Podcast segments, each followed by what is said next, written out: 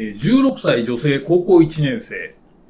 誰かから告白されてすぐに答えを出せなかった場合、普通は何日ぐらい考えても良いのでしょうかはっきりイエス、ノーが出せなくて迷っています。どのぐらい待たせても良いのかが知りたいです。また、告白されて保留状態の時、一般的には何日考えますか？はい。一週間ですかね。ラジオ人生相談、オロベスえー、ラジオ人生相談ナビゲーターの文時です。同じくパーソナリティの師匠です。えーこの番組では人生の様々な局面で感じる複雑な問題や悩みに対し、私ナビゲーターの文時と相談メンターの師匠が具体的かつ深い洞察と考察を重ね、リスナーから寄せられた実際の相談にお答えします。いやー、ついに来てしまいましたね。16歳からの16歳相談が、はい1週間なんですか、はいで、これね、まず何日ぐらいから、何日ぐらいというふうに聞かれてるので、はい。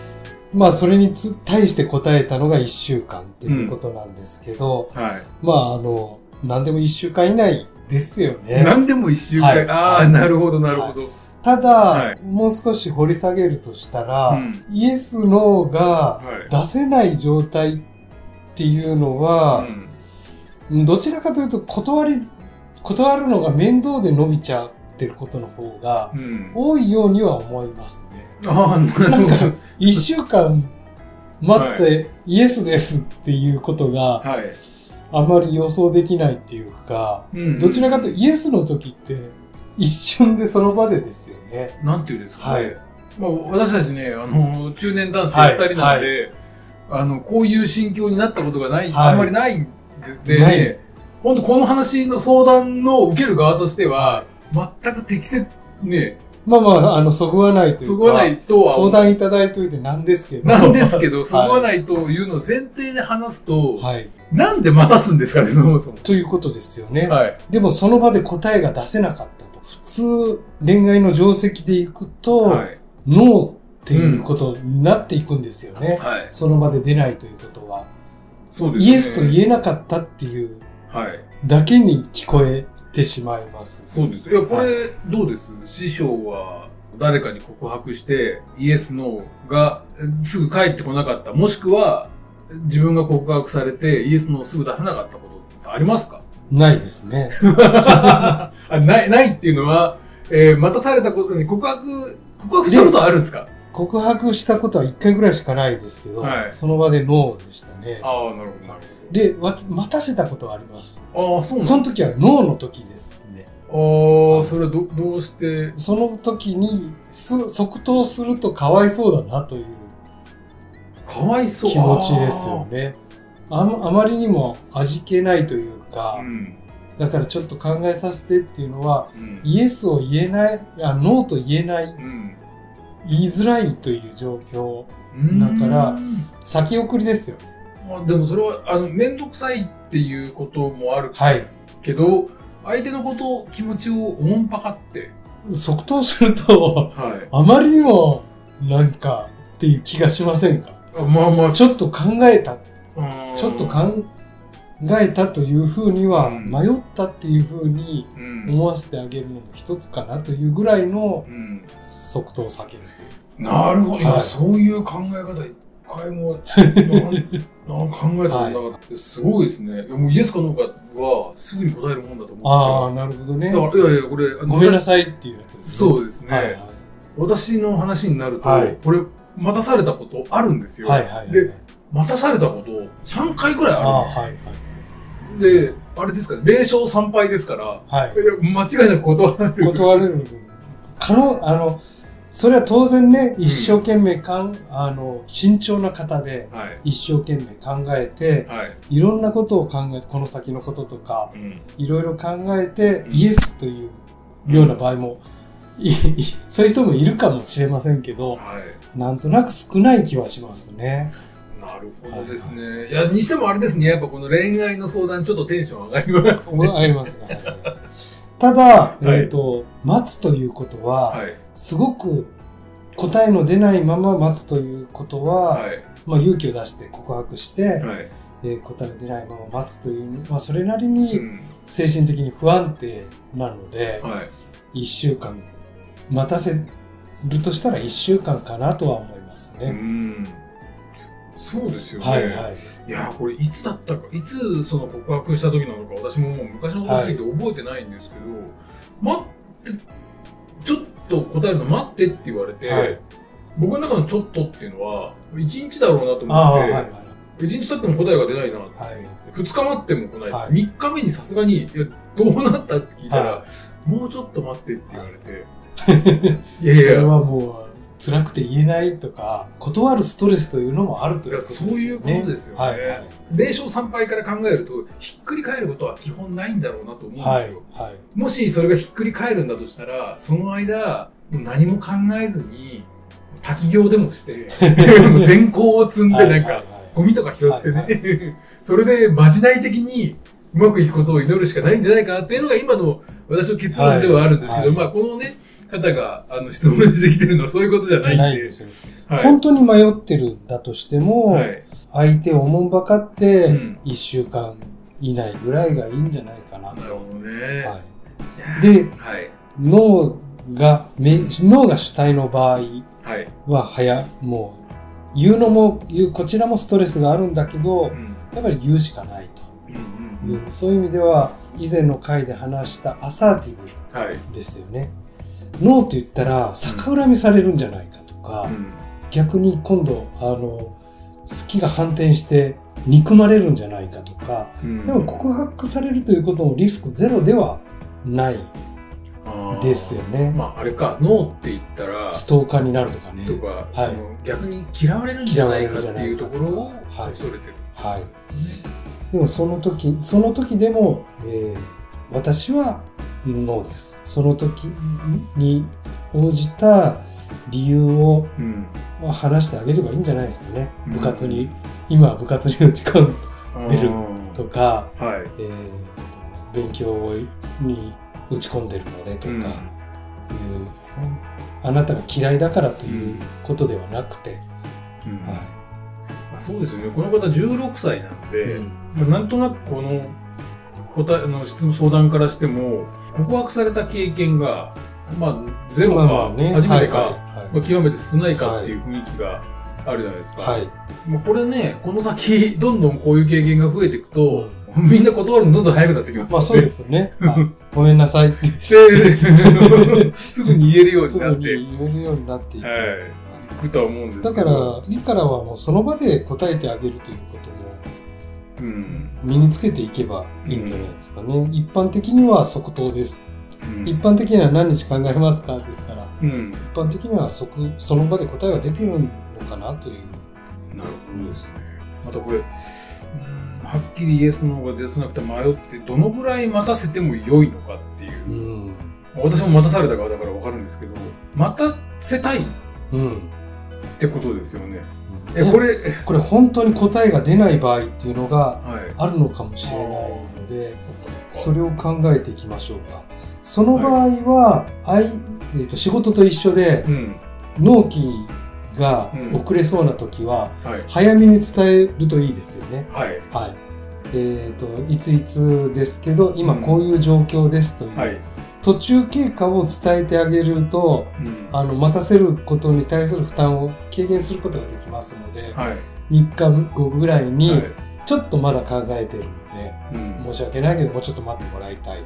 うん。本当に迷ってるんです。はい。そしたらなんか、なんだ何を迷ってるの？ってうん。聞かれると思うので、はい。そこ正直に教えてあげれるといいですよね。何を迷ってる？なんかでも高校生ぐらいの時って、はい。これ私の体験で申し訳ないんですけど、はい。なんかこう、えー付き合ったとしたら、うん。周りにどう思われるか考えて恥ずかしいからとか、ああ、あい。ろいろあるんですよね。はいは確かに、あれですね、女子の場合だと、はいん周りからなんてどう思言われるんだろうとかか、ってはいいうところのリサーチはい、はいをちょっとするかもしれないですね。で相談したら、いや、あれはないよとか言われて、うん余計もうイエスと言えなくなっていくこともあるし、なんかいや、なんか、今言われて、はいあ、僕そう言われてたのかなって。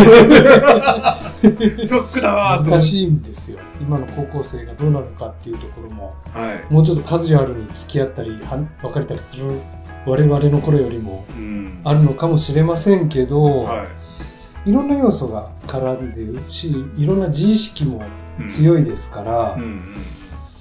人からどう思われるんだろうとか、クラスメートからどう思われる、友達からどう思われるんだろうとか、いろんなところはもしかしたらあって、本当に悩んでる可能性はありますよね。うんうん。決め気気持ちはイエスですけど、うん。恥ずかしいからノーかなとか、うん。はい、でも、まあ単純な気持ちで答えたらいいんじゃないんですかね、うん最後は。そうですよね。ちなみにまあまあ、もう一回、はいあの、この質問に答える内容としては、どのぐらい待たせてもいいのかって言ったら、1週間。一週間。いや、もうこれ1週間って先に1週間待って待ってほしい。だからそしたら、うんえっ、と、今からでも、これもう、あの、誰かからこ、これちょっと、本当に今告白されてるのか、はい。えそういうことがあって今後のために聞いてるのかはわからないんですけど、はい。ちょっと考えさせて1週間っていうのがいやーいいですね。回答としていいですかね。ははい。い。いや、それだったら、期限付きだったらね、はい。全然いい感約束をすればね。うん。はいうん、うん期限がわからない保留は地獄ですよ地ね。獄ですね。一週間だったら、イエスだったら、OK だったら嬉しいなって、男の子の子もそうやって思えるはい。はい。あ、でも不安もあるけども、でも一週間だったら、楽しみと不安がはい交差してる時間、はい不安定な時間も、まあまあままあね、あ、ね、少なくとも今断られなかった。そう、えーイエスの可能性がある中でのそう。1週間ですね。ってなるし、えー告白された女の子の方も、その子がすごく好きだったらね、相手の子が、うんもうすぐイエスしてるけど、はいそうじゃない子だったってことでしょう。でも、その中で付き合ってもいいのかな、どうなのかなっていう自分の気持ちの向き合い方とか、あと相手がどういう風な存在でどう見えてるのかっていうのをもう一回はい。あの見直すっていうことにもなると思うんで、ただ、それはもう本当一週間で終わらせてくれないと、やっぱ締め切りがない。これは相手の立場になった時の考え方ですそうよね。ですね。はい。これは本当に締め切りを作ってはい臨んでくれたらで。も多分気がつくと思うんですけど、本当にいい時は即答ですよね。いや、即答だと思いますよ、ねはい本当に、はいはい自分の時は即答です。いいですね、でもね、こういう相談が出てる頃っていうのはまだまだ釣れてないというか、まあそうですね。もっとこう、だんだんすれてくるとどうなるかっていうと、まあ釣れるって言い方ちょっとあれだけど、経験大人になると。いろんなこう、えっ、と、営業でう、ん。えー最後契約をしてくださいっていう、はい。クロージングっていうんですけど、うん。その前にテストクロージングと言って、はい。もしこうだったらどうですかとか、いいろいろ事前に契約できて、してくれそうかどうかっていうのをうん。試す手法があるんですけど、うんうん。恋愛も一緒で告白する前にいろんなテクストクロージングをはい。女性の方はするようになってきますよね。ああ、もし私たち付き合ったらどんなな感じになるのかなのかはいはいとか。あとはまあ前にも言いましたけど、うん約束をして、それが休みの前の日かどうかとか、全部テストクロージングですよね。ちょっとこう。えちなみにこう分かりやすく言っておくと、はいえーデートの約束をするとかっていうのが、えーまあ、大人になってからですよね、特にね、はい。はい。曜日が金曜日じゃなかったら、はい。はい。脈がない。脈がないんじゃない？食事行きましょうって言って、そした美味しいイタリアンのところあるんですよ、なんて言って、あ、じゃあ、月曜日で、月曜日でって言ったら、もうお店のランクを下げますよね、私だったら。これをここに投資しても、多分何も得られるがない。やわかんない。でも、そうそれはもうでもだいぶ経験をしてきたは女性の場合は、はい。あの、大人の女性の場合はそうな、まあそそそうならざるを得ないっていうそことですようならざるを得ないですよね。で、女性は女性でそういうことによって、うん。脈がないんですよっていうことをいろいろ伝えていくわけですから。なるほど、なるほど。はい。まあ、段階で説明してる場合もありますもんね。はい今はあなたは月曜日の段階ですってはいいう。。まあもしかしたらそうかもしれない。はい。昇格の可能性があるかもしれない。かもしれない。でも大体ないですけどね。れない。次ちょっと恋愛じゃないやつにしとこうかな。あの、これちょっと、えっ、と、専門職の方から来た質問ですね。はい。えー相談者27歳女性美術家。アート作品が理解されなくて困っています。はい。え経済的な困窮も重なり、これからどう進むべきか見当がつきません。このような状態でどうやってアート作品を広め、収益を上げられるでしょうか？はい。美術家の方。まあなんかアうんーティストってことですよね。はい。はい。アート作品だから、まあ仮に絵画とか、はい。まあ彫刻とか、はいまあそういうことだと思うんですけども、理解されなくて困ってると。はい。これは、でも、アートだから、そう簡単に理解されるとも限らないから、はい。まあ、自分で選んだ道なのではないかというふうには、うんまず思いますよね。はい。でもまあ、一番は経済的な困窮うん。で迷ってるという、続けるべきかどうかっていうところをうん。迷ってるということなんじゃないかなと思いますけど、うん。まあ、あとは、えっ、と、どうやってアート作品を広め、収益を上げられるでしょうかと。はい。でもこれってちょっと、あの、この回答は私たちでは、はいもしかしたら難しいかもしれない。ですよね。これはアートを広めるっていうマーケティングなのか、はい。プレゼンテーションなのか、はい。あとは作品の方向性とか、そういうことになってくると思いますので、うん。一番は経済的な困窮うん。をどう解決したらいいのか。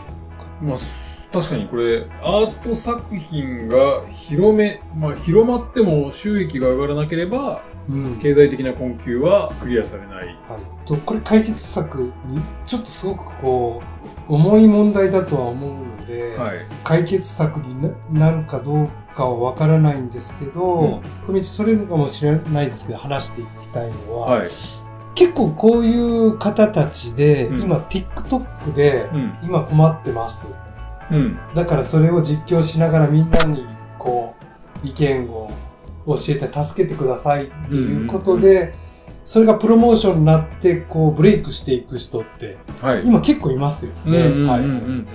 なのであの手法として正しいかどうかとかアートとの相性がいいかどうかは別として、はいそういう今はインターネットを通じてうんプロモーションを個人でするということが。すごくしやすくなっているので、そういうのに取り組んでみるというのはもしかしたら一つかもしれない。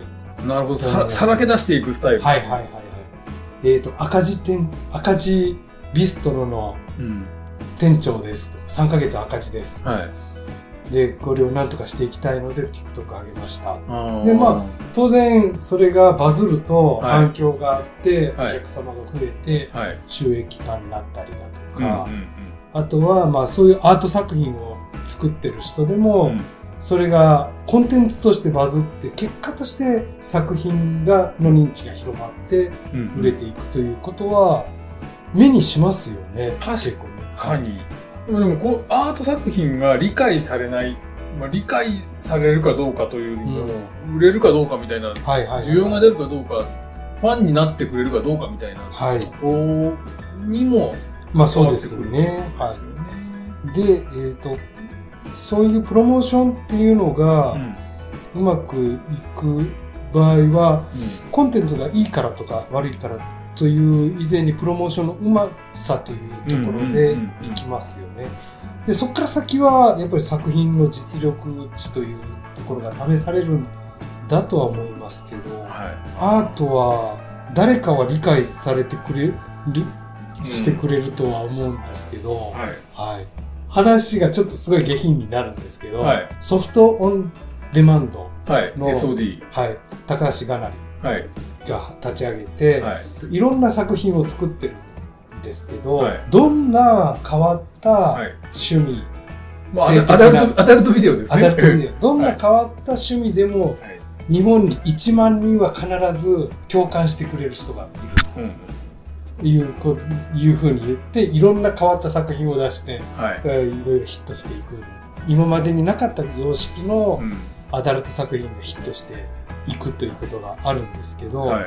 アートもまあ、比べ、それと一緒にしたら、すごく失礼だとははい。思うんですけど、いアートっていうのも、ある種、新ししさとか、うん。自分の中から出てくる、うんうん独自、独自なものという意味では、うん。どんなアートでうも、ん。やっぱり1万人ぐらいは共感してくれる人が絶対うん。いるんじゃないかとね。だから認知されることってすごく大切うん。だと思うので、順序はともあれまず広まるようなプロモーションをうん。今なら昔だったらうん。きっちりした鑑定士とかはい。美術家とか、い。そういう人に右出されないと出なかった部分がうん。個人でもできるということではそういう方法も一つあるんじゃないかなというふうには思いますね。まあ、経済的な困窮っていうのは、これはもう何とも言えないところですけど、ブルージャイアントっていうはい。漫画がありますよね。はいはいはいアニメで映画化されてましたけど、あれの話で、主人公がドイツに行ってメンバーを集めて、はいバンドって組んではいっていう話があるんですけどね、くバンド組んで後に、主人公はね、お金ないのに、はい。働かないでひたすらサックスを吹き続けるはい。っていうくだりがあるんですよ。で僕はそれを読んでて、いや、これだよと思って、ハードな音で主人公はそのなんか、えー例えばなんですかね、街とかでこうはい吹いてれば、こう投げもらえるともらえるはいはい方法はあると。でそれを知ってる。はいだけどもやらない。はい。なんでやらないかって言ったら、ハードな音が出なくなる。はい。そういうのやってると。迎合してしまうということですよね。そうですねはい。楽すぎるっていうのを言ってて、で、最終的にそこではね、メンバーの一人が、じゃあお前にかけてやるよって言って、あの、100億なんか貸すっていうシーンがあるんですよ。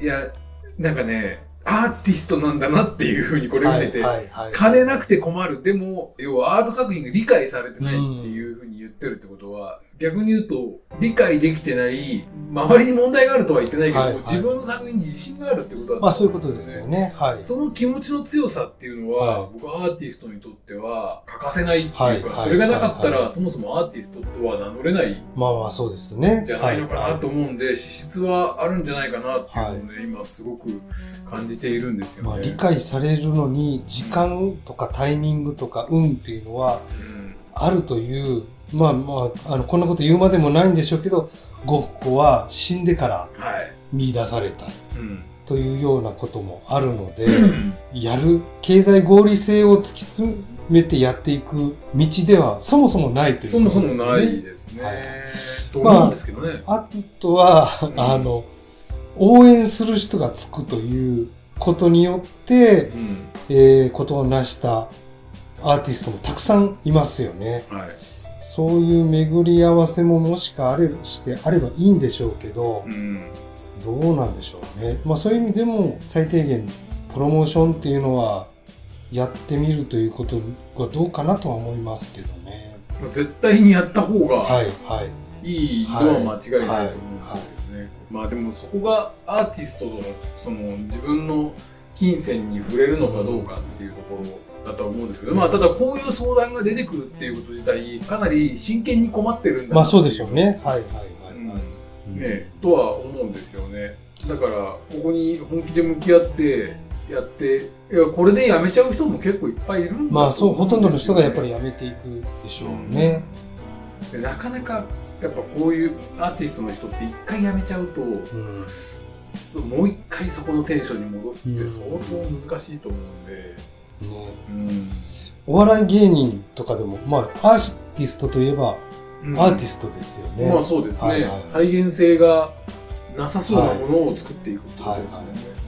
で、やっぱりね、みんな辞めていくっうん。て、一握りの人がえ最後認められていくというようなこともあるので、うん続けてほしいですけどね。いやーまあでもこれ本当いい加減なこと言えないですけどね、はい。あえて具体的な方法をね師匠が出すとすれば SNS 使ったプロモーション。そうですね。はい、は今だったらまあお金比較的かかんない、ね多分スマートフォンとか持ってると思うので、それ使ってやってみるっていうところですかね。そうですね。実際どうなんですかね？こういう方たちってその孤高のアーティストなんですかね？